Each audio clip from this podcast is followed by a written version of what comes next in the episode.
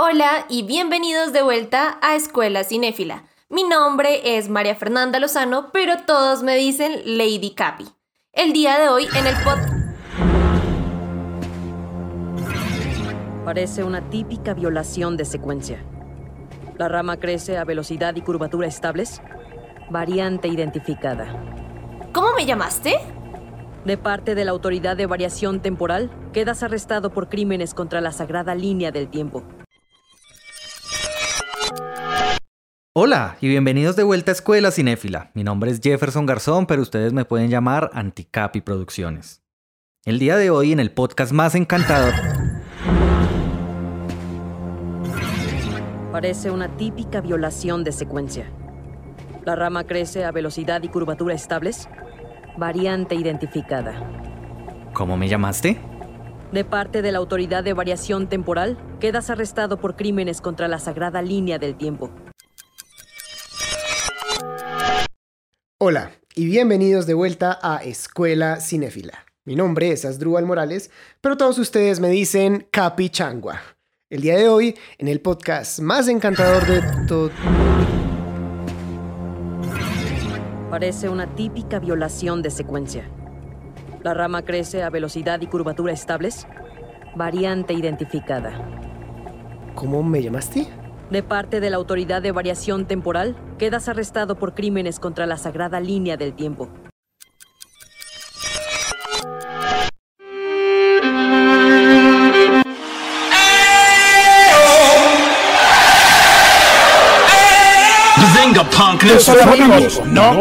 Leviosa, no Leviosa. It's Britney, bitch. Me lo ripeti ancora. Gurlam. Perché sei Batman? Yo, yo, one, four, eight, three to the three to the Soy tu padre. ¡Todo en pie! ¡Hacia el futuro! Esther no, no la Un gran poder conlleva una gran responsabilidad. Fiel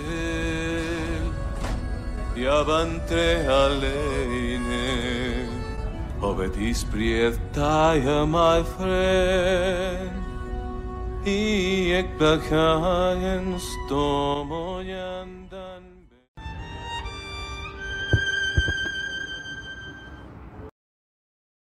Hola y bienvenidos de vuelta a Escuela Cinéfila. Y sí, me han llamado de muchas maneras. Conquistador, el que permanece, el de los tintos, Chayán, o incluso los que me llaman Cumbia.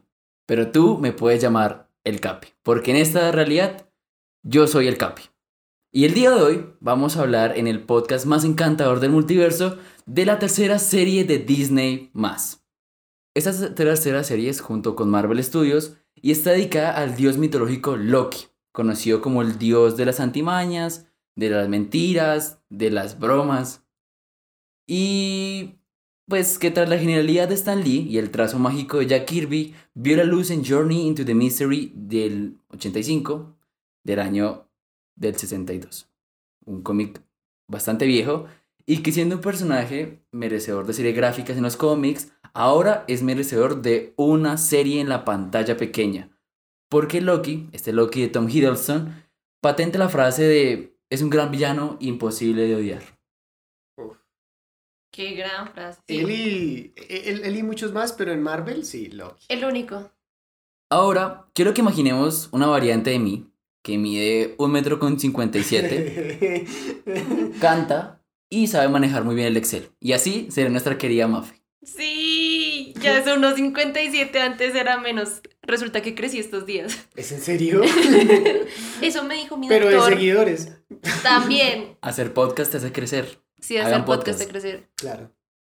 Por otro lado, otra variante mía, tocaría el violín, disfrutaría ir al baño en medio de las funciones y sería raptado a la TVA al no disfrutar de Big Bang Theory. Uf. Y así sería Astro. No, yo ahí les digo nada, ya eh, llévenme al vacío. No voy a aceptar que The Big Bang Theory sea buena. Mátenme, mátenme. Sí, primero eso que, que admitir que esa cosa Tengo muchas ganas de hacer un Hay capítulo que de Banshee hacerlo. Yo también. Y ahí van a ver, ahí van a ver golpes. Y toca, toca grabar para ver el rostro Sí. de Asdru, esa cara de asco, de, Sí. de te repudio. Mm. Ok, ok. A Mafe lo pueden encontrar como arroba la dama lunática y gracias a la sagrada línea del tiempo, porque así lo quisieron, Así lo quiso la TVA, mijo, no esté chingando. a Asdru lo pueden encontrar ahora como arroba Mr. Rayal Piso Changua. A Mr. Changua. Mr. Changua. Mr. Changua. Mr. Changua. Es que igual no hay más. Le pusimos, la, le pusimos la raya al piso como O sea, para que se vea ni más siquiera, utilizado. ni siquiera es MR, es Es Mister. mi- Mister. Mister. Hello, Mister. How are you? O dan rumba o rock and roll. Habli Colombia, merece un beso. Ah, Temas. A mí pueden encontrar como arroba el capitán lunático en todas las redes sociales. Recuerden sobre todo que Escuela Cinéfila está en Twitter, en, está en Instagram. Lo pueden encontrar como arroba Escuela Cinéfila. Que también tenemos un canal de YouTube en el cual subimos videos diarios. Y que muy pronto también comenzaremos con nuestras transmisiones en el canal, en la plataforma más bien, de Twitch. También estamos pensando llegar a TikTok, pero pues estamos esperando a ver cómo nos va. Estamos en planeación. Exacto. Queremos darles gracias por el apoyo y recibimiento tan bonito que hemos tenido de los capítulos anteriores a este. Este es nuestro séptimo capítulo. Porque siete son los enanos de Blancanieves, siete son los Horrocruxes, siete... Siete libros de Harry Potter. Exacto. Siete es el número mágico más poderoso del mundo. Siete días de la semana. Siete los colores del arco iris. Siete es mi amor por ti. Ah. ¿Qué? ¿Qué? ¿De uno al diez? Uy, ¿cómo así? No, no, no, no, del 1 al 5. Por eso, porque aquí calificamos del 1 al 5. siete, siete es el primer capítulo de WandaVision en el que se entra al universo cinematográfico de Marvel. Oh. ¿Qué? ¿Cómo ¿Qué? así? El Ah. capítulo 7. Ah, ok. ¿Lo recuerdo mal? Ah. No, no, no, no, no, no, no me acuerdo. No sé. No sé, vamos a borrar este comentario porque no me gusta. y pues si ustedes quieren apoyarnos de manera económica y lo pueden hacer aquí en Colombia, lo pueden hacer a través de la plataforma Neki, en la cual nos pueden donar algún dinero para seguir creciendo como proyecto en números el siguiente. Es 312 643 4434. ¿Cómo? ¿Cómo dijiste? 312 643 4434. Uy, Eso, eso. Aunque sean 500 pesos, ahí nos invitan un tintico. Exacto, cualquier tipo de donación que ustedes nos quieran hacer van a tener un eh, episodio, meme, eh, post, lo que ustedes deseen. Estamos, somos suyas. Y, Somos suyes. Y sobre todo, pues vamos a tratar de ir creciendo como proyecto, pero si ustedes nos quieren apoyar desde las redes sociales, lo pueden hacer en Instagram, pueden compartir nuestros posts y nuestros posts, eh, nuestros podcasts en sus stories, nos etiquetan y nosotros les hacemos llegar ese tipo de contenido especial. A continuación van a escuchar uh, tres opiniones distintas acerca de esta serie Loki, por lo cual los invitamos a que armen sus propios debates. Recuerden que esas son nuestras opiniones, pero que la opinión más importante es la de ustedes. Entonces, a continuación vamos a abrir la caja. No, todavía no vamos a abrir la caja. ¿Por qué? Porque viene la ficha técnica de Mafe. Porque así lo quiso la sagrada La línea línea del del tiempo. Así lo quiso la TVA, mijo, no esté chingando. Amén. Así sea. Soy el mapa, soy el mapa.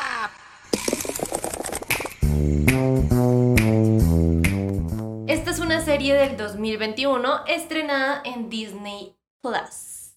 Así bien fino, Disney Plus. De seis episodios que está a la espera de la grabación de una segunda temporada que ya fue confirmada. O sea, Loki todavía tenemos para un buen rato. Esta es la tercera serie asociada al UCM en ser lanzada como tal en esta plataforma. Hay que aclarar que ya teníamos otras series que no están asociadas al UCM y que pues tampoco ya las negaron como línea de flujo de continuidad para lo que va a ser el universo cinematográfico de Marvel. Entonces contamos con WandaVision, que fue la primera que se estrenó, luego vino Falcon and the Winter Soldier y ahora estamos con Loki, que originalmente ese no era el orden en el que iban a salir las series. Esto a causa, como todo, pues del COVID. Entonces aquí que tenemos que esta serie está ligada directamente con los sucesos ocurridos después de los Vengadores del 2012.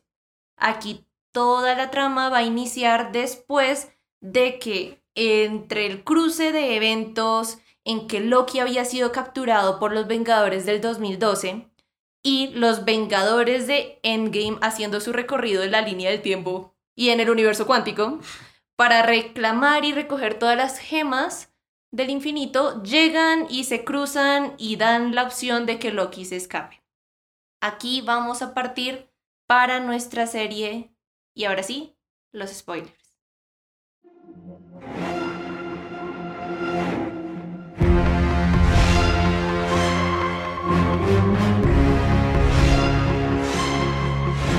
Para comenzar, vamos a leer algunos comentarios que nos han dejado ustedes a lo largo de esta semana en nuestras stories de Instagram acerca de esta serie de Loki. Cinco comentarios muy rápidos. El primero de ellos es de H-E-X-S-M-A-S-H-E-R 2099 o Ex Mashor que dice: Me explotó la cabeza el final. Tenemos también a Kevin Rayalpiso FCQ. Dice, el mejor producto de Marvel hasta ahora. Se nota que esta vez sí dejaron tener mucha libertad creativa. Tenemos también a Valentina Rayalpiso Tacos, otro nombre que me encanta, está muy chévere. Es Valentine, perdón, no Valentina. Valentine. Valentine. Valentine Tacos. y dice, entretenía, pero no le hace justicia al personaje. Falta de desarrollo a los secundarios. Raya al piso dice, Raya al piso Peter DMS dice, me encantó. Hubo algunas flojeras, pero está bien hecha la serie. Aún así, me quedo con WandaVision. Me gusta esa palabra flojeras, está toda tiernita, Sí. me gusta. Y finalmente tenemos a J. Fernández 03 dice, Loki deja a WandaVision mal parada. Ahora sí, para comenzar creo que toca hacer esta pregunta y es, ¿tiene Loki el propósito glorioso de ser la mejor serie de las tres que vamos de Marvel? Sí. Yo creo que sí.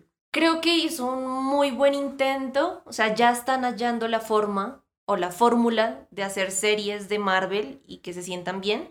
Siento que falta un pequeño tiquismiquis para llegar a ese punto. Un tiquismiquis Cinéfilo. Tiquismiquis. Sí. Patentado. Es, es muy curioso porque somos escuela cinéfila, pero el, las series no hacen parte del cine. No, es, no hace parte del séptimo arte. Entonces, estamos aquí hablando de series porque nos gustan, porque entra medio justo. Como decías en algún capítulo, las series son películas que no. que no- Películas extendidas. Exacto, que no tienen, que tienen más cortes. Y, y por qué hablamos de Loki? Porque pues nos encanta Loki, primero. Y segundo, porque a lo largo de todos los capítulos de Loki tuvimos un programa los tres, donde en Instagram, donde charlábamos de capítulo tras capítulo tras capítulo. Si ustedes los quieren encontrar, están en nuestros IGTV. Y creo que va a ser la última serie que vamos a hablar de Marvel aquí. Porque las siguientes pues las vamos a trasladar a Twitch. Esa es, esa es la idea, ver cómo nos va la plataforma también, hacer ese lanzamiento para que nos vean allá ya el día a día de las series cuando se estén lanzando los capítulos.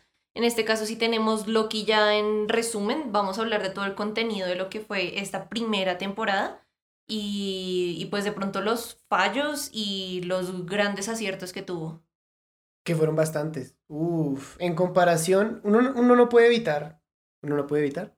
Sí, uno no puede Sí. evitar compararla con las dos anteriores series porque yo, yo aquí hago mi comentario polémico y es que WandaVision era un concepto increíblemente bueno hasta que llega al final que fue genérico y fue muy Marvel 2010. Marvel 2010, ¿qué quiere decir? Marvel 2010 quiere decir que el final fue de ah, héroe contra villano, Iron Man contra mm, Obadiah, Capitán América contra Cráneo Rojo. eh, O sea, más como la primera fase de sea, Marvel. Exacto. Tipo, como diría uno, villano desechable. Sí, no solo es el villano desechable porque de hecho Agatha tiene potencial. A mí me gusta Agatha, A mí la no me gusta Agatha. Ok. Ah, Siento rara, siento que encajó muy... Me siento rara, dijo. Es que la metieron dentro de toda la estética de hacer una serie diferente, rayaron al personaje que pudo haber sido más serio y más malvado de lo que lo mostraron. Sí, es de- con eso estoy de acuerdo. Pero creo que Agatha como personaje está muy bien. A mí me gusta. Y pues claro, el final es como de, pues aquí soy yo, eh, soy la bruja escarlata y tú eres Agatha y kabum que te saco con el, el giro de tuerca de que, ajá, gané yo y pues fin. Por algo que le enseñó incluso la misma villana. Sí. Exacto, entonces, pues Perdiste es- con tu propio hechizo. Exacto, y eso fue muy, insisto, Iron Man 1 de le ganó a Obadiah porque Obadiah no sabía que cuando uno llega muy alto se congela el traje y ustedes sí lo sabían porque ustedes vieron el principio de la película. ja, ja, tarán, tarán. Entonces, ah, no sé, a mí me quedó debiendo. Luego llega Falcon y el Soldado del Invierno. Yo creo que ahí discrepo. Discrepo con, con WandaVision. Porque Ok. pues la serie creo que nos emocionó muchísimo. Fue la primera serie, fue el primer producto de Marvel después, Después de de un buen mucho tiempo. Sí. Exacto. Y la serie pues es emocionante. Aparte, creo que a nivel técnico, de las locaciones, de tratar de imitar la estética de una generación como lo son los 50, 60, 70, 80, 90, 2000, tarara, es, es, es impresionante. Sí. Em, Creo que el problema está en algo que Loki sí nos da y Falcon también nos da y es, creo que Asdrúbal lo decía incluso en algunos capítulos, y es nosotros mismos nos tiramos, nos dañamos, arruinamos las series. Entonces, WandaVision tenía muchas expectativas frente al final y es Teorías. teorías, como cosas que la gente quería que pasaran y no pasaron. Que creo que eso sí, pues llega a suceder en el final de Loki. Pero bueno, cuéntanos qué te pasa con Falcon. Con Falcon y el Soldado del Invierno, esa opinión debo admitir que no es mía. No recuerdo muy bien dónde fue que la escuché, pero aquí adelanto que no es mía, solo estoy de acuerdo con ella. Y es que Falcon y Soldado del Muy Invierno bien, Tarantino. está muy bien, pero es una película larga cortada de a cachos. No entiende muy bien el concepto de serie. ¿Y por qué? Yo le estaba reflexionando un buen tiempo. Si yo te digo a ti, o a ti, aquí, aquí señalé al Capi Mafe, piensa en el capítulo de Falcon y el Soldado del Invierno en el que Falcon habla con, con, con el Isaiah- otro Capitán Isaiah. Con Sí. Isaiah Bradley. Tú Tercero. dices, ok, este es el capítulo. Listo. Sí, es más difícil ver. Exacto. Piensa en el capítulo que se ambienta en. en ay, ¿cuál es el país? Creo que es Berlín, a donde van a buscar a los supersoldados. Eh, no estoy segura. Es Ese, ese es el Es Europa. problema. es el cuarto y quinto. Este es el problema. No hay un capítulo para cada cosa, como es el formato de una serie y como sí lo hizo Loki. En Loki el primer episodio tiene una temática, el segundo tiene otra, el tercero tiene otra, incluso la paleta de colores cambia. Abrió incluso una teoría por ahí que cada capítulo representaba una gema del infinito por sus colores. Ok. Y eso ¡Qué es más teoría! del formato serie. Sí, y el de WandaVision, WandaVision es más fragmentado. lo Sí, creo hizo que sí muy es, bien es también. un punto interesante porque si uno se pone a echarle cabeza, como dices ahí, uno puede que no note los cortes. O sea, uno tiene cortes muy marcados que fueron los que más le llamaron la atención, que es el final de capítulo de mm, del Capitán América, del nuevo Capitán América Walker con el escudo matando. Ese corte tal vez lo tenemos preciso, pero hay otros cortes que son mucho más sutiles y que hace que esa línea entre final e inicio de capítulo se vea mucho más delgada. Siento que en ese punto puede ser cierto, sin embargo, siento yo que mantuvieron una misma expectativa, o sea, no nos dañaron la expectativa a lo largo de la serie, siento yo que sí pasó eso con WandaVision, que es la expectativa muy alta que en un último capítulo se cae y a veces un último capítulo es lo decisivo para saber si te gustó o no una serie. Oye, sí. Aquí la expectativa se mantiene muy bien, también de la mano de que la gente no esperaba mucho. Ahora, como pues, De sí, Loki no se esperaba mucho. de Falcon and the Winter Soldier. Ah, ok, sí. No esperaban mucho y al no esperar mucho, tú estás más dispuesto a ver qué van a proponer. Y eso sirvió mucho para que tuviese una buena... Aparte es un tema más ligero, ¿no? Sí, Porque tuvo buena recepción por eso. digamos que um, hay un tema central en WandaVision y es el sentido de la pérdida, ¿no? Del duelo, de la depresión. En Falcon es un tema un poco más político, como todas las historias del Capitán América, y es discriminación, eh, un poco más como las carnes de cañón en el, en el servicio militar, lo que es lo, es lo que es Bucky, una gente que cumple la ley, eh, toda esa farsa que existe tras los falsos símbolos como puede ser Walker. Y en Loki es un poco más complejo todo, es muy complejo. Sí. No es una, no es una serie fácil de entender. Aparte que temporalmente está sacada, o sea, tú la puedes sentir fuera de cómo inició, que es el 2012. Tú la puedes apartar y ponerla en cualquier zona temporal y no se ve tan contrastada como estas que sí sabemos están después de Endgame, que están ya con todo el sentimiento de partida, de qué pasó, de cómo ahora va a surgir el mundo, cómo van a entenderse las personas. Loki sí tiene más libertad de no pelear con eso. ¿Y sabes por qué? Porque yo creo que Loki tiene algo muy claro y es que es una serie clave para el futuro. Uf, Sí. Es diferente Sí. pensar en WandaVision porque es una serie de una sola temporada.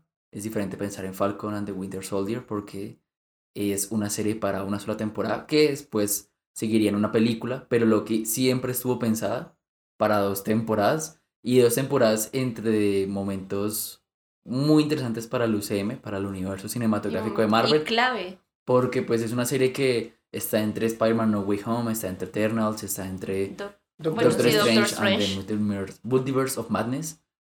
Hay muchas series clave. En, está también The Secret Invasion. Mm, Entonces sí. es importante la diferencia entre estas dos. Yo les tengo un dato curioso. Eso lo descubrí yo. O sea, nadie más en internet. Lo descubrí yo, el Capi. Oh. Y es que miren los finales de los cuartos capítulos de las tres series. En el final de WandaVision, en el cuarto capítulo, llega el Quicksilver de Evan Peters. Que fue un final. Wow. El fake. Sí. El final del cuarto Falcon es John Walker con el escudo ensangrentado. Sí. Y el final del cuarto Loki son Loki despertando en el vacío, donde ve. Eh, a las tres a las otras variantes. Son finales muy interesantes. Sí. No solamente. Cada uno Ro- marca un punto clave. Exacto. No solamente Rotten Tomatoes defiende a Loki, sino también la gente que lo vio. Miren, a WandaVision lo vieron 434 millones el primer capítulo. O sea, en el primeras- en la primera semana. El- solamente el había un primero y el segundo. Exacto. Eh, Incluso tenía dos. A Falcon and the Winter Soldier lo vio 495 millones de personas.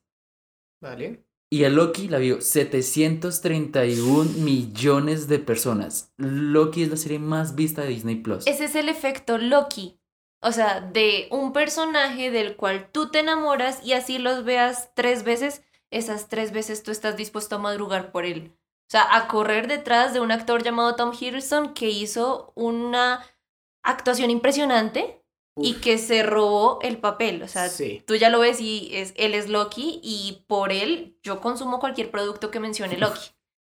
Por Tom Hiddleston yo consumo cualquier producto. que diga Loki, yo no sé qué va a vender Marvel, pero pues... O sea, si yo le pongo un, un, letrero que diga Loki, tú lo consumes. Me preocupa esta niña. O sea, A- mi, a mi cuarto es verde gracias a Loki. A veces me preocupa esta niña. Tom Hiddleston tiene algo muy bonito y es que sí, obviamente, eh, como que se apropia el tema de Loki, al igual que puede ser Robert Downey Jr., Hugh Hackman, Hugh Jackman. Él ayudó, por ejemplo, a Sofía Di Martino. Le dijo, vamos a hacer un efecto espejo, entonces yo te voy a enseñar cómo interpreto a Loki para que tú hagas una buena interpretación de Sylvie. Tan bonito. Tom Hiddleston propuso también que junto a Owen Wilson, que hace el papel de Mobius, vieran una película que se llama Good Will Hunting, una película entre Matt Damon y Robin Williams que ganó Oscar en 1996 para entender la dinámica de una, entre comillas, terapia para poder hacer reflexionar a Loki de quién es. Uy, esa escena es buenísima. Para poder quebrarlo principalmente, porque y si ya Loki pasó de yo quiero apoderarme de la tierra y voy a ser el nuevo dueño y rey a decir nada de eso tiene sentido. Sí. Sí. ¿Les gusta el desarrollo de Loki durante la serie? A mí sí. Siento que es, o sea, si hay desarrollo, no lo siento que sea tan extenso, tan a profundidad, porque luego ya se meten otras cosas que también son importantes dentro de la serie, Claro. pero sí fue muy valioso. O sea, con ese primer capítulo y esas escenas de mostrarle toda su vida, uno se pone a pensar, ¿qué pasaría si me mostraran toda mi vida y toda mi muerte? Es, Wow. ¿Qué es cambiaría en mí? Es Claro. interesante porque ahí pasan dos cosas. Primer punto. Normalmente para introducir una serie, el tiempo pues, es importante. ¿Entendieron? Tiempo. La cuestión está... Arrancamos. Chiste malo. La cuestión está en que... em, ¿Cuánto se demora Wanda en desarrollar la idea?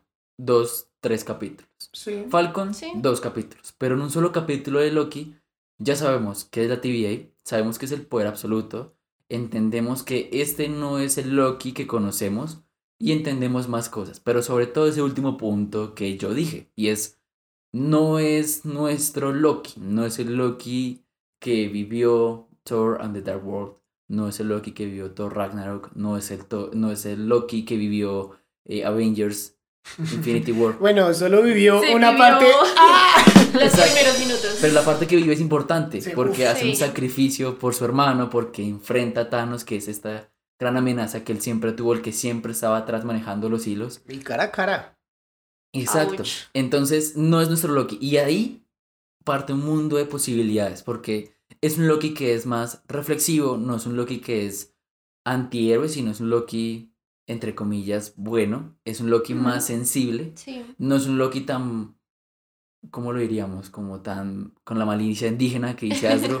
es un Loki distinto. Y a partir de eso, uno descubre este nuevo Loki. O sea, tu Loki ya murió. Ese compa ya está muerto. Este es un nuevo Loki. Es un nuevo Loki que daría todo por Sylvie. Eso, eso también lo permitió, creo yo, el desarrollo del guion. Porque, digamos, aquí tenemos una historia que va de principio a fin, a, a- a fin, de principio a fin, de principio a fin con una sola línea. O sea, arranco acá y te voy desarrollando personajes de ahí. ¿Qué pasó con WandaVision? Arrancamos sin saber qué pasaba. Y demoramos tres capítulos en que nos devolvieran a decirnos cómo surgió el mundo de WandaVision. Entonces siempre eso permite que tú también empieces desde el primer capítulo a conectarte más con el personaje y con todos los que están ahí saliendo. Con Mobius, con Rabona, porque tú estás desde un inicio con ellos. Yo amo, amo, amo Views. Es... Owen Wilson fue la mejor decisión. Es que es imposible. No, o sea, yo no sé. Mobius, yo creo que es un personaje muy X. O sea, uno ve como, Pero no es. es un X-Men. como, como en los cómics es como muy X, o sea, está ahí y ya existe, ¿no? Pero claro, tú le pones la cara de Owen Wilson y es que cómo no, lo- cómo no vas a amarlo. Es Owen Wilson siendo Owen Wilson en Marvel. Sí, y en eso lo potencia 10 veces. Sí, sí. Oigan, yo no me fijé en una cosa. Él no lo dice. ¿No lo dice? Si quieres tú. No. Ok, bueno, aquí quedaron perdidos, pero yo me refiero al wow. Wow. Wow. It's wow. Wow. Flippers and all. Wow. Wow. Wow. Tan característico Está en de todos los personajes Wilson. de Wilson. Está en todos En los personajes. todos. ¿Por qué no lo habrá dicho? Mm, Porque, Porque es una variante. Hay tiempo. es una hay variante. tiempo. Es una variante y hay tiempo. Hay Y tiempo. esa palabra es importante en toda la serie porque la línea de tiempo está fracturada. Jugar con el tiempo es difícil. Lo hizo Back to the Future, lo hizo Terminator, lo hizo X-Men Días del Futuro Pasado, lo Mm. hizo. Avengers, lo hizo Es Cuestión de Tiempo, lo hizo... Ay, ¡Qué buena película, por Dios! Eh, lo hace- y es difícil porque con el tiempo se con, o sea, uno tiene que pensar en conceptos más abstractos. Uno tiene que irse a la metafísica de qué puede pasar acá, Sí. de, de cómo vamos a hilar esto sin que se quebrante también los preceptos que conocemos del mundo, de la realidad, cómo este universo puede crear otro y cómo funciona eso sin que se forme un agujero negro, o sea, todo eso tiene mucho, mucha ciencia detrás que a veces uno dice como, pues no, es ficción, pero la ficción tiene ciencia. Sí, sí. Por eso se llama ciencia ficción. Es cualquier avance de la ciencia que, pues, gracias a la ficción, podría llegar a ser irreal, pero en algún momento real. exagerado. por en, la algún, ciencia. en algún punto parecía muy fantasioso, por ejemplo, una inteligencia artificial. Y ahora es totalmente... Y ahora es lo más normal real. del mundo. Por eso también nacieron algunas cosas como el villano, por ejemplo, de 2001, Odisea en el espacio, también. Eh, Uf, sí. El de Wally. El de Wally, que es el mismo. Es el mismo, básicamente. Es una también referencia. nació en esa idea, bueno, Sí. muchas cosas. Y como es la línea de tiempo, pues eh, tenemos esta organización que es la TVA o ABT. ABT, Ujú. la autoridad de variación temporal. Muy bien. Y están tras Loki, están tras las variantes. Y aquí hay, aquí hay conceptos, porque está el tiempo, están los universos, están las variantes. Hay mucha terminología. Están los eventos Nexus, que ese es otro también un detalle Sí. importante para el desarrollo de la serie. Porque sí, si tú ves esta serie de un solo tiro, es decir, si vas de 1 a 6 en una sola tarde, yo creo que te es muy difícil procesar toda la información. Sobre todo si no has visto alguna película del universo cinematográfico o no estás muy familiarizado con estos términos. Nosotros tuvimos la ventaja de que capítulo tras capítulo pudimos entender un poco de lo que se nos estaba presentando y aún así creo que hay dudas que nos aclaran incluso en el final. Vale. El final es raro. ya, ya siento que iremos al tema de a ustedes qué les pareció el último capítulo y este último personaje que era el que estaba detrás de todo. Fue una gran sorpresa que tras muchos ah, rumores de cameos en WandaVision, en Falcon y Loki, en esta serie Eres un desgraciado, Paul Bettany. Nos Sí. hiciste, nos hiciste La vida, hacernos añicos. chichi pensando que iba a haber un cameo y era un chiste, era un chiste al que en este podcast le hubiéramos puesto el badum. Con Mephisto. el- ah, bueno, el Mephisto. El a ver, el chiste de Mephisto, yo se no sé. Yo no me puedo, yo no me puedo sentir como mal por la gente a la que lo decepcionó eso, porque es que se estaban agarrando de unas cosas demasiado rebuscadas. Sí. Que el conejo y que el adorno Sí, es que... que unas locuras. De hecho, vi por ahí hubo un. Creo que era un, creo que es youtuber. Ah, sí, se llama The Canadian Lad. Búsquenlo si les interesa. Él analiza los episodios, bueno, las películas, pero en este caso los episodios de Marvel eh, a velocidad de 0.25. ¡Qué Ouch. paciencia! Sí, ima- y tiene un capítulo del Snyder Cut. No. Imagínense cuánto se... Él dice como, bueno, después de cuatro días viendo el Snyder Cut y es como, ¿qué? Pero claro, eso permite que él analice muchos detalles que normalmente no se notan a una velocidad. ¿Sabes qué me hizo pensar eso? Me hizo pensar, eh, primer día viendo la Snyder Sí. Segundo día viendo la Snyder Cut. Tercer día viendo la Snyder Cut. Y en la cuarta aparecería, ah,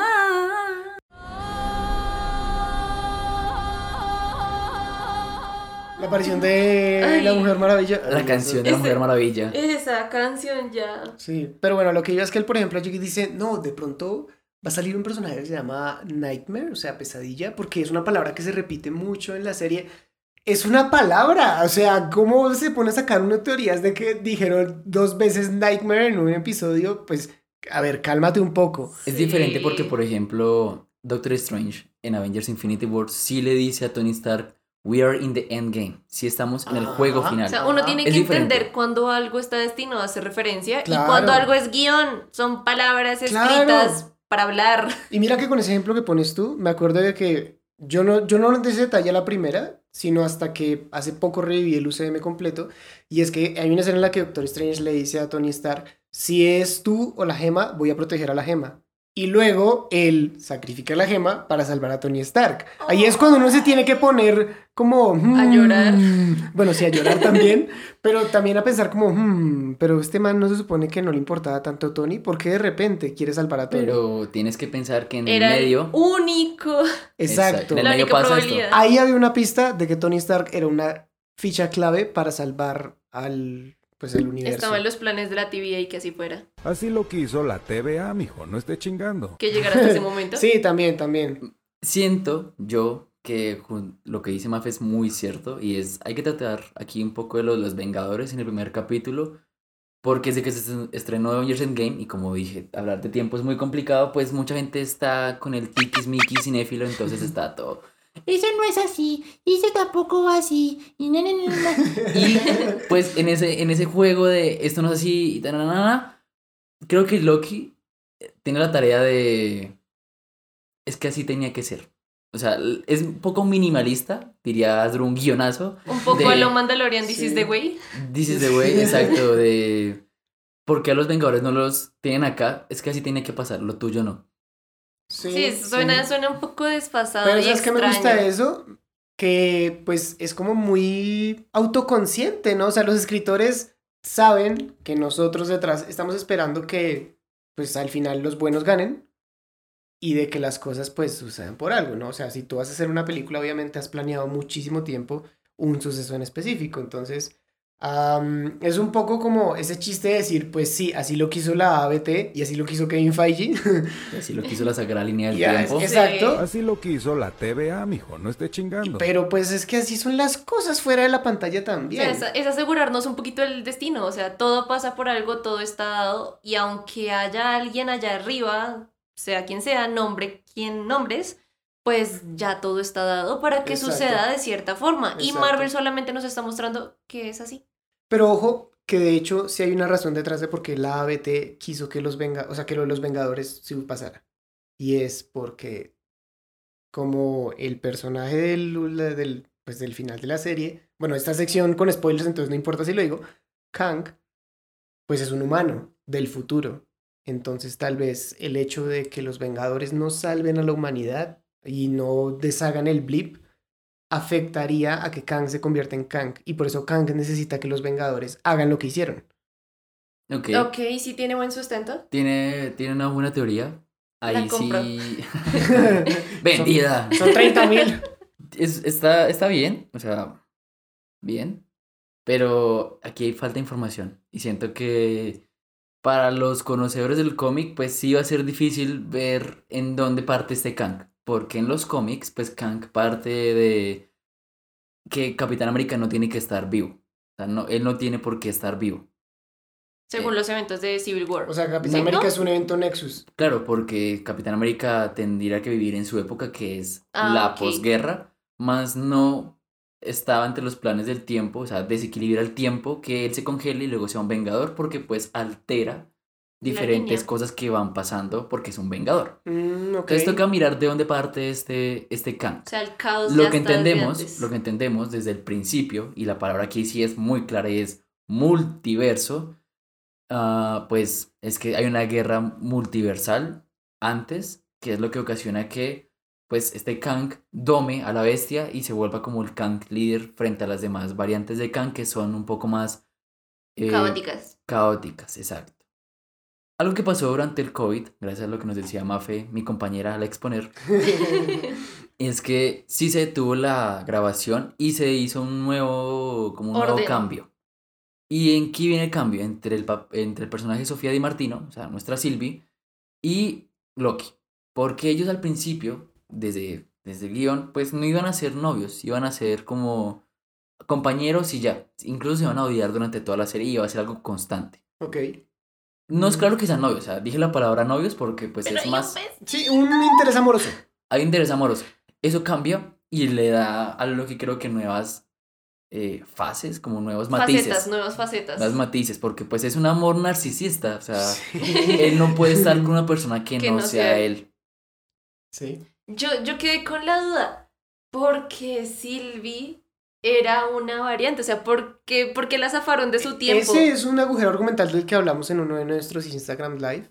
Y fue como... Y esperábamos resolverlo. Y esperamos resolverlo, pero no fue resuelto. Y es como, vale, llegan y recogen a Silvi cuando es una niña de...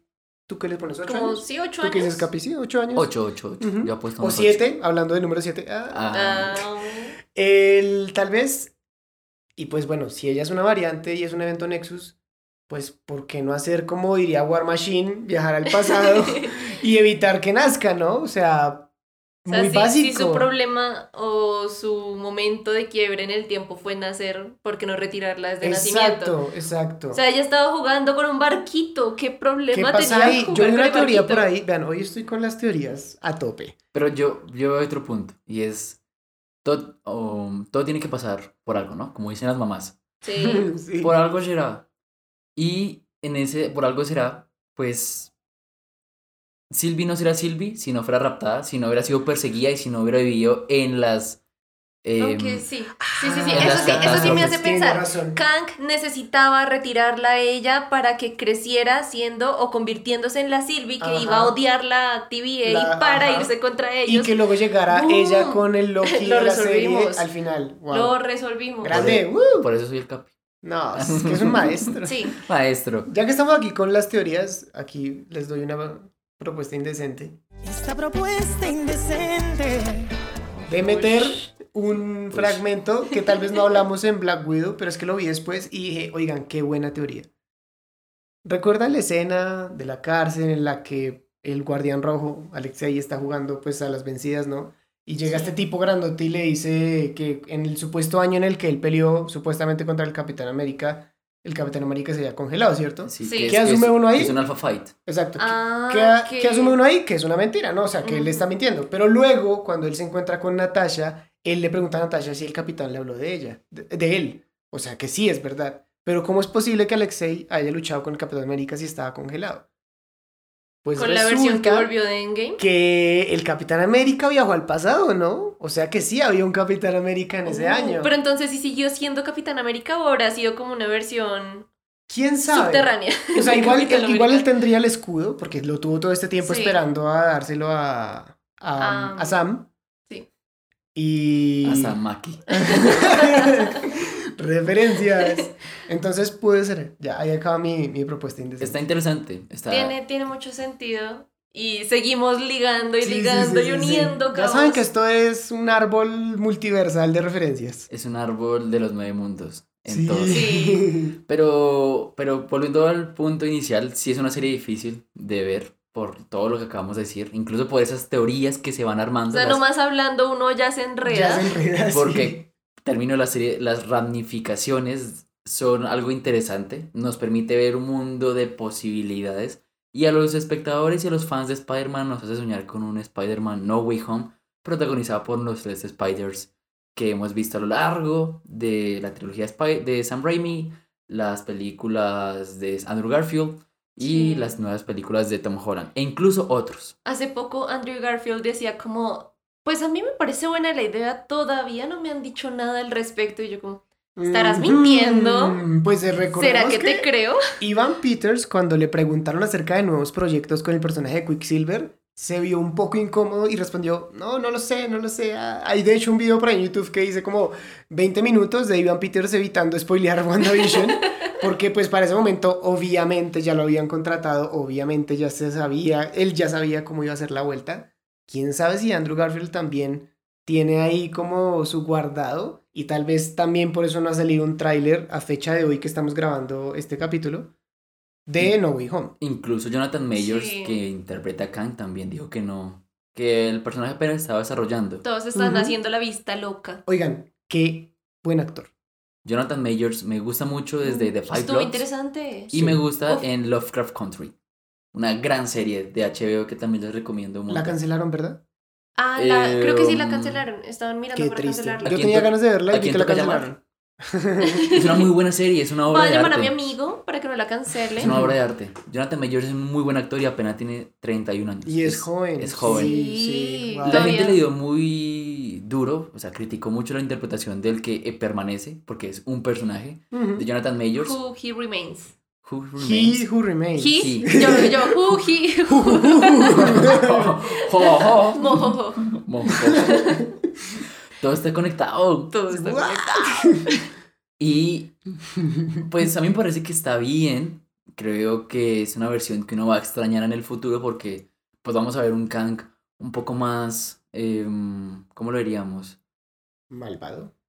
Sí, quería decir, quería encontrar una palabra para alguien que mira Maquiavélico. Desde abajo. O sea, es un Kang superior, es un Kang que Ah. se siente superior a todo lo que va a pasar. La mejor versión de Kang. Sí, como más... Es el Kang que ganó, además. Es el Kang que Sí, ganó. ese Kang que ganó. Y es el Kang que va a ganar. Entonces tiene toda la Mm, confianza de que va a ganar. Entonces es un Kang diferente. Entonces creo que sí vale la pena ver diferentes versiones de un personaje. Como lo hizo Tom Hiddleston con President Loki.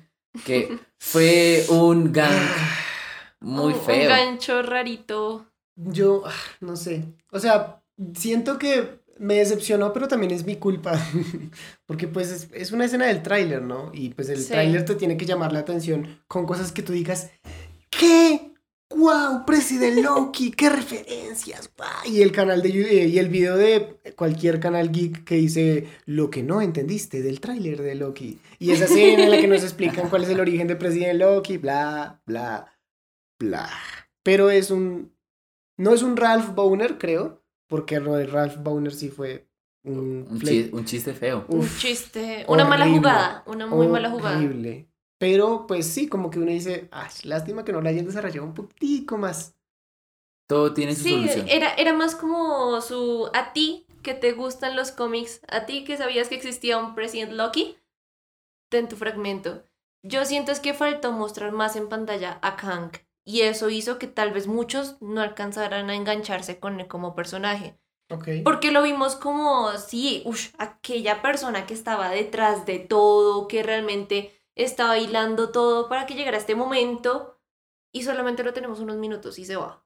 Mm, yo Yo siento que faltó eso. Yo también Discrepo discrepo. porque siento que el sexto capítulo no es como el de Wanda, que es una decepción en ciertas partes. No es como el de Falcon, que es muy emocionante porque es toda la pelea, son momentos que entrelazan toda la serie, Sí. son emotivos, son divertidos. El final de Falcon es muy, muy bueno. Sí. Este capítulo es, creo que el más tedioso de los seis capítulos. Es un capítulo basado netamente, o sea, se soporta en el guion. Todo tiene que ser hablado. Los únicos momentos de acción son cuando Sylvie y Loki están peleando. Sí. Pero todo es hablado porque tiene que recogerlo de los seis capítulos y explicar por qué él está ahí. Utilizan otra vez el recurso de mostrar la historia a través de otro tipo de animación. Entonces, sí siento que el último capítulo no es decepcionante. Porque, pues, como dijimos, es un capítulo clave para el futuro. Es un poquito plano. Es un capítulo que está pensado para ser el final de la primera temporada. No es el final de la serie, sino el final de la, primera- Claro. de la temporada. Sí. Pero sí es un capítulo donde ya llega un momento donde ya es muy denso lo que están hablando, ya es muy difícil. Y si no te gusta el can, que es como... ah, Se parece al inicio de WandaVision. Para mucha gente fue como, ¿pero qué es esto? Yo quería ver peleas eh, como en todas las demás de Marvel, pero eso sirve para algo después. No, y la, la serie de Loki de por sí fue una serie que tuvo también mucha acción, casi que en Claro. todos los capítulos tenían una pelea por más pequeña que fuera. Entonces, mm, sí, prácticamente Sí. todos. del primero, ¿no? Bueno, el primero, eh, bueno, el primero y el último son los más pasivos. Es diferente Sí. a Falcon. Creo que Es curiosamente- Falcon Sí, es Falcon. Como que en el medio está lo más activo en cuanto a peleas, pero el inicio y el final son bastante... Sí, lentos. pero Pero yo- sí, yo- de- tal vez le faltó un poquito más de chispa, siento yo. Se, Ok. También se recostaron, diría que es la expresión, se recostaron un poco en que con la última escena de la serie iban a dejarnos ya cautivados de todo lo que podía pasar. Y Y, sí. eso sí es así. Sí. Sin embargo, siento que al recostarse en eso, de pronto pudieron abandonar toques que pudiesen haberle dado más chispa al capítulo. O sea, Pues- yo estuve sinceramente a punto de dormirme. Y no porque no me gustara, sino porque sentía que, como dices, mucho guion y poca imagen. O sea, lo sentí un poco plano. Sí, es todo un capítulo. Y bueno, con lo que decía Asdru, por ejemplo, La Mentis. Pues es un capítulo netamente morado. Sí. Entonces, el poder. sí, yo no Ujú. sé si llega un momento donde ya te cansas. Aparte, Mafe dice, hay peleas. ¿Cuántas de esas peleas son entre Sylvie y Loki? Oiga, sí. Es que eso es lo más bonito. O sea, esto básicamente es una serie matrimonial. Es una serie, es una serie que trata de construir, más romántica que WandaVision teniendo los dos juntos. es una serie que trata de construir Ay, hacia futuro. Y creo que ahí es donde ya se vuelve un poco densa. Es como, ah, Sí. que a veces se olvida incluso desarrollar a sus personajes. No lo sé, porque todo se basa en el argumento de que todos son Lokis. Y aquí podemos hablar de los diferentes Lokis.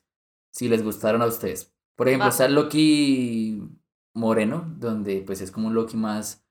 eh, En inglés lo dicen como Loki Beastful. Como Loki la bestia. Yo no sé, de hecho creo que por ahí he visto videos de análisis y no se sabe exactamente a quién está referenciando él, ¿no? O sea, No, es no. como No. me, muy me. Está Kid Loki, que me pareció interesante. Me gustó. El Mira, hecho, el, el actor se veía cool. O sea, el hecho de que sea un- su evento Nexus sea el Haber matado a. Thor, que es algo interesante. Tenemos a Loki Drilo o Cocodrilo. Cocodriloki. Cocodriloki. Cocodriloki. ¿Están seguros de que es una variante de Loki? Pues es verdecito. Maravilloso. Es, es el Ah. mejor de los o sea, no, o sea, variantes. no, no es una buen, no es un buen Loki, pero es un, Es un buen chiste, es un buen chiste. Yo tengo un dato curioso de ese. Dice, este personaje, pues es un cocodrilo, sí. De hecho, no es un cocodrilo, es un caimán, por la fisionomía Ah, sí, del cierto. animal. Ah, ok. El director lo sacó de un programa que él conoce, donde el, el cocodrilo saca a las personas y les ayuda a superar su depresión. Entonces es un animal terapéutico dentro de la serie. Y pues como nos hemos dado cuenta, tanto Wanda como Loki son personajes que están en depresión. Y Bucky. Sí. Y Y Bucky. Bucky. Bucky. Entonces Vaya- es, es. Caimán Loki. Es Caimán Loki, no podría ser Loki. Cocodriloki. Exacto. Tenemos Ah. también el de Richard Grant, que es este Loki clásico. Uf. Loki. Uf. Que esa escena sí fue muy emocionante. Fue Muy muy, bueno. un lindo. actor de tan altas expectativas porque es un actor de teatro británico, Sí. de películas como Logan, de Star Wars, ya estaba empapado de esta cultura geek y verlo aquí con más minutos fue algo muy emocionante porque todos tienen una cualidad parecida a nuestro Loki principal, pero aún así tienen un poder distinto. Entonces la reflexión del Sylvie es como, somos mejores cuando estamos juntos. Fue muy lindo porque hay que, admitir, ah, hay que admitirlo, cualquier persona con ese traje se vería chistosa. Y en él se veía como, qué bonito verlo Sí. de esa manera, Muy con poderoso. ese traje. Como Y el capítulo escena. de Halloween de WandaVision. Tal vez Sí, deberíamos dejar de hablar tanto de WandaVision, pero creo que es, Es inevitable. inevitable. Es inevitable. Es inevitable porque tanto estas tres series son comparables. O sea, tú no puedes comparar Loki con Mindhunter, no, no, No, puedes. no, no. No. Lo más parecido a Loki son estas dos series. Y aparte, pues WandaVision, Loki y el Doctor Strange van a ser parte de esta llave hacia el multiverso. Claro. Exacto. Tenemos también a Loki de Sofía Di Martino, que es Sylvie. ¿Qué tal les pareció Sofía Di Martino? Es bonita. Ush, a mí me gustó, a mí me gustó. Creo que es una buena actriz para meterla en el UCM, como lo que decía con Jonathan Mayers. Me gusta esa agregación. Y yo sé, yo sé, yo sé lo que tú vas a decir, Capi, acerca de esto, pero a mí me gusta la química entre Sylvie y Loki. Yo también apoyo ese comentario. A mí me gusta mucho la química que tienen ellos dos. Sobre todo, puede que más que de Sofía Di Martino a Tom Hiddleston, de Tom Hiddleston a Sofía Di Martino. Porque en, en él podemos ver más, más matices a nivel actoral y podemos verle más el cambio de solo me preocupo por mí mismo a me preocupo por más personas, así esos otros sean yo. Claro. claro. Siento que él es el que precipita más la química entre los dos, pero aún así Sofía Di Martino a mí me convenció.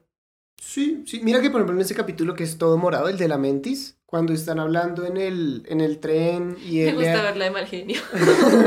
y lo que le está hablando acerca de su madre y de cómo él, ella le enseñó pues los trucos y toda la cosa, la cara de ella es, es muy tierna, es como... Cuando Loki le dice que pues hay príncipes y princesas, Ah, bueno, ojo ahí a eso, Loki, es sexualmente fluido. L, exacto, Sexo LG fluido. ahí lo mete en su momento LGBT más. Y Kumas. Y con más, exacto. Y pues bueno, chévere eso porque igual es muy de los cómics. O sea, Loki se convirtió en un... Bueno, y de los, del mito de Loki. O sea, Sí. se convirtió en una yegua. Le, le respetaron, le respetaron ese Para aspecto a vivir con un Loki. caballo. Sí, y tener al caballo de que usa Odín, no recuerdo el nombre, ahí nos ayudarán los expertos en mitología. Y en esta escena que hablo, o sea, la cara de, la cara de Silvia es, es tan tierna como de, como, o sea, ella se maravilla de eso que ya tal vez pudo haber tenido. De esa ilusión de... Exacto, es, es muy bueno eso. Ahora tú, Capi. No, es bonito. Ok. Vamos a seguir con Tom Hiddleston. bueno, Tom Hiddleston. No, mentiras. eh, con Sofía y Martino me pasa y es que al principio no me convencía, al final... Pues, Tampoco. al final- en el medio, pues sí hay momentos donde yo veo su calidad actoral. Es una actriz que no es tan reconocida.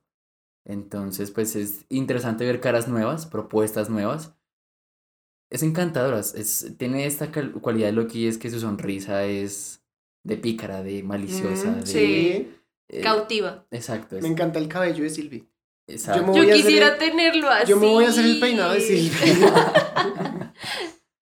Pero, pero al final, no sé, no, no me termina de convencer, porque hay momentos en los cuales la veo pelear, hay momentos en los cuales lo veo sola, y siento que su actuación se ve muy forzada.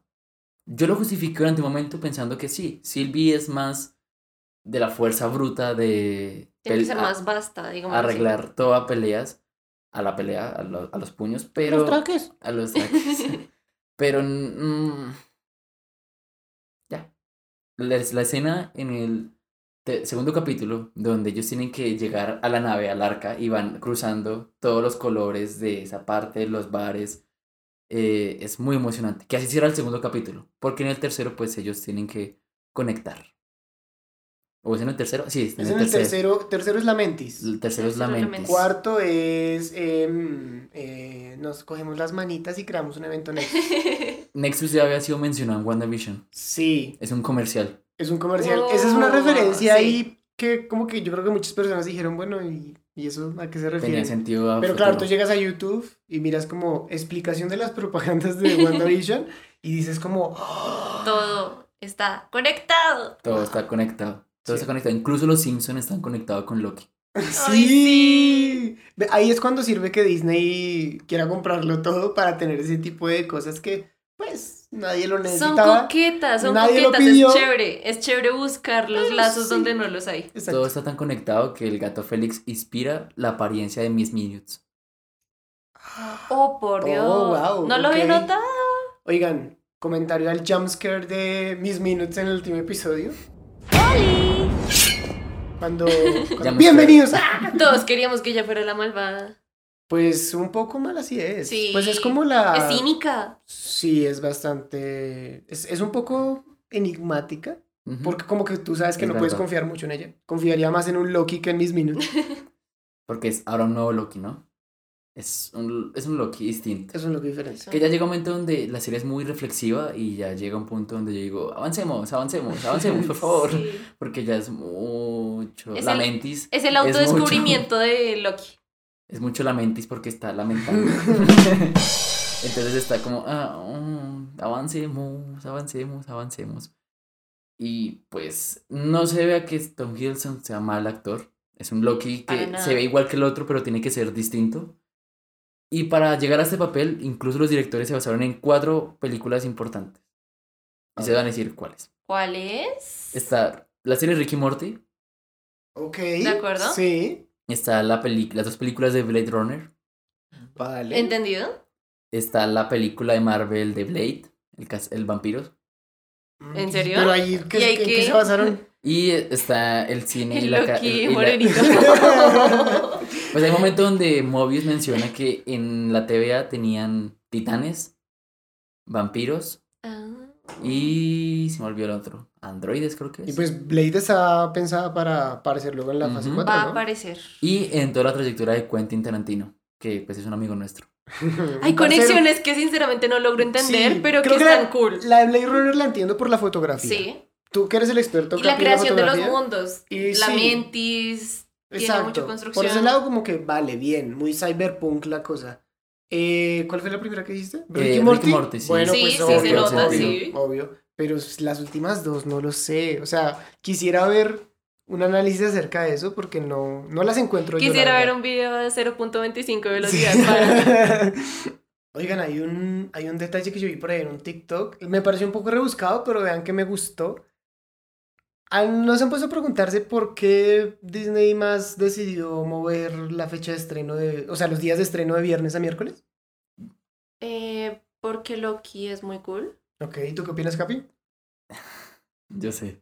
¿Tú sabes? No, tú no sabes. yo tengo una teoría, entonces no sé, ¿qué, qué tal que coincidan? Entonces les voy a decir la teoría que vi por ahí en TikTok. Y es que uno de los miércoles de junio que tuvimos capítulo fue el 16 de junio. 6, 16. Ok. 616, universo 616. Uh. ¿Qué tal? A mí me gustó, me pareció coqueto, pero bueno, el Capi tiene la realidad. El Capi va a ser aquí el último capítulo de WandaVision y nos va a dañar todas nuestras sí, sí. ilusiones. Totalmente. Todo se debe a que em, los viernes son los días en los cuales se hacen estrenos mundiales, no solamente de Disney, sino de más productoras. Entonces, por ejemplo, pensemos que el anterior viernes se estrenó Space Jam A New Legacy y también se iba a estrenar un tráiler de Dune, la siguiente película de Denis Villeneuve. Y Zendaya le dijo, no, no, no, cambiémoslo para que no sea el viernes, sino pongámoslo un domingo. Y se estrenó finalmente el domingo. Que ya se estrenó Black Widow. Black Widow se estrenó el viernes. To- viernes. todo llega el viernes. Entonces, Los la estrenos musicales. Hay premier los jueves. Pero el estreno mundial, Viernes. Viernes. Ah, y también estrenos mucho. musicales suelen ser los viernes. entonces Disney va a cambiar todo para que los estrenos sean los días miércoles. Porque incluso Netflix, Amazon Prime, HBO Max, todos son los días viernes. Bueno, pero no nos daña tanto la ilusión porque podrían haber puesto martes, podrían haber puesto jueves, pero decidieron poner el miércoles y coincidió con es un 6, día, 1, sí. 6 y yo mantengo mi esperanza. La esperanza es lo último que se pierde. Aparte, el miércoles es un día chévere porque estamos literalmente a mitad. Ya empezamos a sentir que es la semana, tiene más esperanza de volverse buena. Y arrancar con algo plena mitad de semana bonito, pues. Ok, sí. Yo creí que se debía que, por ejemplo, el día de Thor es el jueves. El día de Thor es el jueves. ¿Y por qué el miércoles entonces? Porque es Thor's Day. Ay, No mentiras, pero sí es el, sí es el día de Thor. no. No, sí, yo sé. Y Sí, de hecho por eso es Thursday. Sí, sí, sí, tienes Sí. razón. Ah, pero aquí mi productor me hace cara de desaprobación. Pero no, pensé que íbamos a decir algo así como del día de Loki. Porque Loki sí tiene un día, que en Colombia es el 28 de diciembre, que es el Día de los Inocentes. Ah. Es el Día de las Bromas. Pero no sé si Loki tenga un día semanal. Ahora, los miércoles son día de Loki y son día de mitad del precio. Sí. Sí.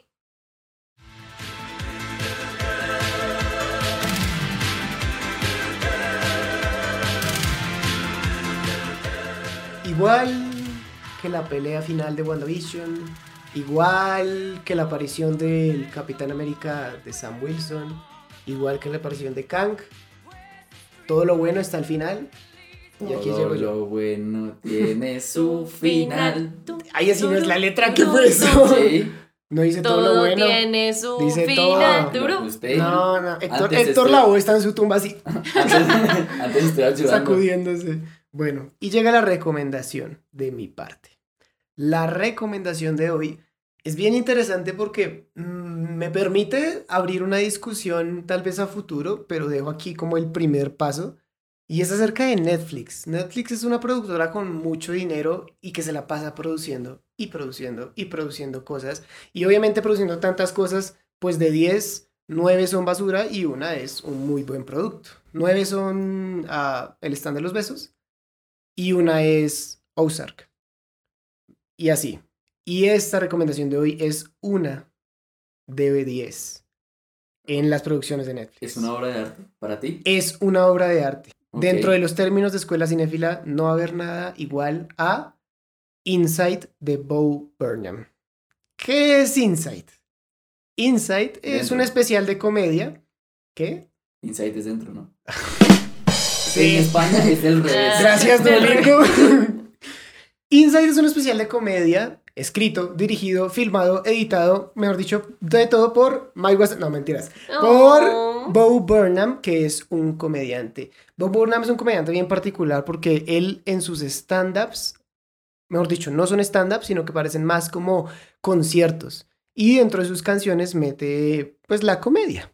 Entonces, Inside es un especial de comedia negra con una particularidad. Está grabado completamente en un cuarto. En el cuarto en el que Bo Burnham pasó la cuarentena. Y es muy interesante, además del hecho de que las canciones son buenísimas, los chistes son geniales. eh, Dentro de, o sea, entre chiste y chiste, entre canción y canción, vemos como el detrás de cámaras de la, del especial y vemos cómo esto está afectando a Bo Burnham. Porque Bo Burnham at- atravesó por una seria mm, caída de, pues, de su salud mental, enfrentó una gran depresión y finalmente iba a volver a los escenarios y adivinen qué, Comenzó la pandemia. llegó 2020. Ah, ok. Entonces para Bo Burnham, Atacó la nación de fuego. para Bo Burnham esto fue pues un golpe muy denso para su salud mental y él aprovechó Insight para ocuparse, ocupar su cabeza. Pero es es increíble, es muy íntimo, es muy único, es gracioso, es muy reflexivo además porque su humor es muy político, curiosamente, pero no es como un humor de ah, otra vez un chiste acerca del capitalismo, otra vez un chiste acerca de las redes sociales. No, no, no, es es muy particular, es muy único y de verdad eso es lo que lo hace una obra de arte y también lo que le da el sello de aprobación Astro. Yo la quiero ver, de verdad. Muchas gracias por la Sí, recomendación. suena Es- bien interesante. Y el hecho de que digas obra de arte Eso también. ya cualquiera llama. Sí, sí. Los que nos escuchen, nuestros lunáticos, que sean tal vez usuarios ah, constantes de TikTok, seguramente ya han escuchado un par de estas canciones porque se han hecho muy populares en la plataforma. Porque como saben, TikTok, eh, tú puedes usar solo un audio y poner lo que tú quieras por encima. Y pues las canciones, al ser Experto, experto en explotar canciones. Sí, al ser tan cómicas, pues da la oportunidad a que tú hagas tu propio chiste sobre la pista. Por eso estudio música, curiosamente. Por eso soy músico. No, las canciones, uf, no, uf, es que uf, todo es muy bueno, es que todo es muy bueno. todo es muy uff. Yo quedé enamorado. Hablando de obras de arte, pues vamos a llegar al momento donde vamos a decir si esto es una obra de arte, sí o no. Es raro decir de una serie si es obra de arte o no. Va a estar complicado. Sí. Una, pues tiene que considerar todo el producto como Claro, tal. claro. Sí. Y, y incluso se puede hablar como de un capítulo que te guste por encima de los demás. Pero llega el momento de las obras de arte. Una obra que es irrepetible, es perfecta, no tiene grandes errores. Tenía que suceder en el momento que tenía que suceder Y sobre todo, como nos cambió, cambió la cultura, nos cambió a nosotros como cinéfilos. Asdru, ¿es para ti una obra de arte Loki? Tum, tum, tum. No lo La sé. pregunta del millón. Yo creo que. Señorita Changua, es para usted. Yo creo que la paz mundial. Yo creo que está cerca de ser una obra de arte. Yo disfruto en su completitud, complejidad, comple en- Yo disfruto de toda la serie. creo que todos los capítulos son muy buenos, pero sí creo que mm, lo que hablábamos antes del detalle de que hay algunas variantes que no se exploran muy bien, o de que tal vez nos dejaron debiendo algunas explicaciones, pues no la hace perfecta. Creo que sí es irrepetible, eso sí. Al menos dentro de Marvel no creo que haya nunca algo como esta serie, con las aventuras por los diferentes universos. Creo que no va a volver a pasar, pero mm, sí, no me arriesgaría a decirle obra de arte, la verdad.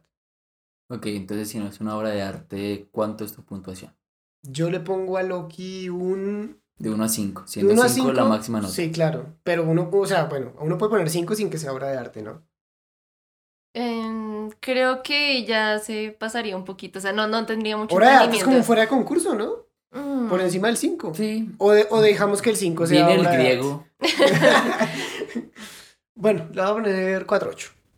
4, 8. A mí me gustó Una mucho. muy Listo. buena calificación. Creo que es la mejor calificación que hemos puesto hasta el Sobre momento. todo Asdru. Yo, Sí. yo soy bien exigente. Tú eres bien Sí, sí, sí. tiquismiquis. yo soy bien tiquismiquis, pero esta es que me gustó mucho. Todos los capítulos los disfruté un montón.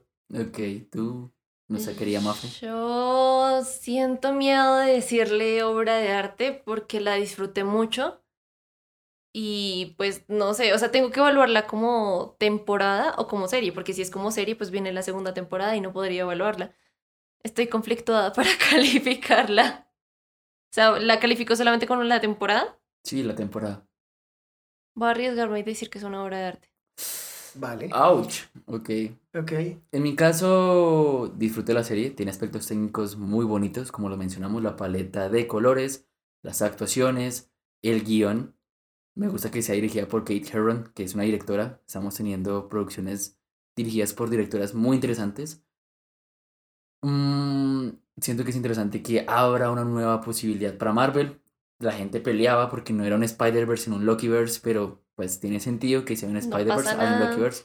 Es clave que esta sería ahora un mundo de posibilidades, pero sí siento que no terminé tan contento como espectador como terminé con Falcon, aunque sí terminé muy contento como amante de los cómics y de Marvel. Entonces, para mí, para mí, para mí es un 4.5.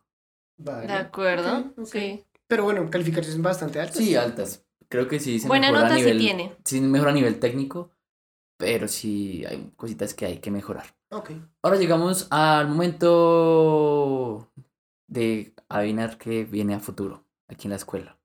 Así que llegan las pistas, Pistas. de Las Blue. pistas. Me adelanté. Hermano, usted no sabe la letra no. y usted es que el, el que la compuso. Perdón. Me demoré muchísimo en componerla. Vamos con nuestra primera pista. Vamos a hacer un trío. De a cuatro. Esa pausa no era necesaria. Era más que necesaria. Uy. No, pero es que Qué ahí ustedes qué piensan. Ay, esa sección nos estaba faltando. Las porquerías de Mafe. Gracias, Mafe. Si hay, si hay una sección con la que podemos Y lo contar. peor es que eso sí no es consciente ni planeado. Entonces, pues vamos a ir con un trío 4. Ya tenemos uno de Spider-Man. Entonces, quiere decir que nuestro siguiente capítulo va a ser una trilogía. Uno de eso. Segundo, ¿a ustedes a qué les suena Levis Strauss? ¿A qué les suena Calvin Klein? ¿A qué les suena Clint Eastwood? Pues todos fueron interpretados por una misma persona en esta película. Y como último, pues es la serie inspiración para una de las series de Adult Swim más famosas y queridas por los geeks y por los ñoños y los nerdos, y es Rick and Morty. Entonces creo que es la pista más clave de todas. Sí, Sí, si no la adivinan con desde el eso. nombre. Entonces aquí viene nuestra querida... Retroceda, no hay suficiente camino para alcanzar 88 millas. Camino. A donde vamos no necesitamos caminos. Gracias por llegar hasta este punto. Iba a decir, gracias por escuchar Spotify. De verdad. Te lo digo en serio. Podéis haber escuchado un sí. Podrías haber puesto la radio. No lo sé. Gracias por llegar hasta este punto del capítulo. Les agradecemos, como dijimos antes, el apoyo a todos los capítulos. Recuerden que tenemos un Neki para Colombia en el cual nos pueden apoyar de manera económica para seguir creciendo. El cual es el siguiente número. Es el número 312-643-4434. Igual lo pueden encontrar en información de Instagram. Pero lo vuelvo a repetir porque es el 312-643-4434. Calle pecha, hermano. Si ustedes nos quieren apoyar y están en una zona diferente a Colombia, pues no se preocupen, nos pueden preguntar y nosotros les decimos cómo nos pueden ayudar. Gracias también por estar en este capítulo que cuando vimos la serie, Adru me preguntó, ¿te gustaría un capítulo de Loki? Y yo dije, yo lo quiero en el podcast. Entonces, Wow. Se pueden tapar los oídos cuando estos momentos pasan. Tienen, tienen el derecho de hacerlo, quitarse los audífonos en ese momentico. Gracias a nuestra querida Mafe, Gracias a ti, Capi. gracias a nuestro querido Adru. Gracias a la sagrada línea del tiempo por haberme posicionado en el mismo momento en que sucedió el UCM. O sea, o sea que los chistes son malos porque así lo quiso la línea, del- la sagrada línea del tiempo. Y el Capi hace muchos chistes malos porque así lo quiso la sagrada línea del tiempo. Así lo quiso la TVA, mijo, no esté chingando. Exacto. Mi nombre es El Capi y ha sido un placer estar con ustedes en este multiverso y en esta línea del tiempo. Por hoy ha sido todo y colorín colorado, este multiverso se ha acabado. Oh. Bye bye. Gracias a todos por venir. Mil besos, mil besos, mil besos, mil besitos, besos, mil besos. Qué lindos. ¿Ya se fueron? ¿Ya, ¿Ya por fin se fueron todos? ¿Ya no hay nadie?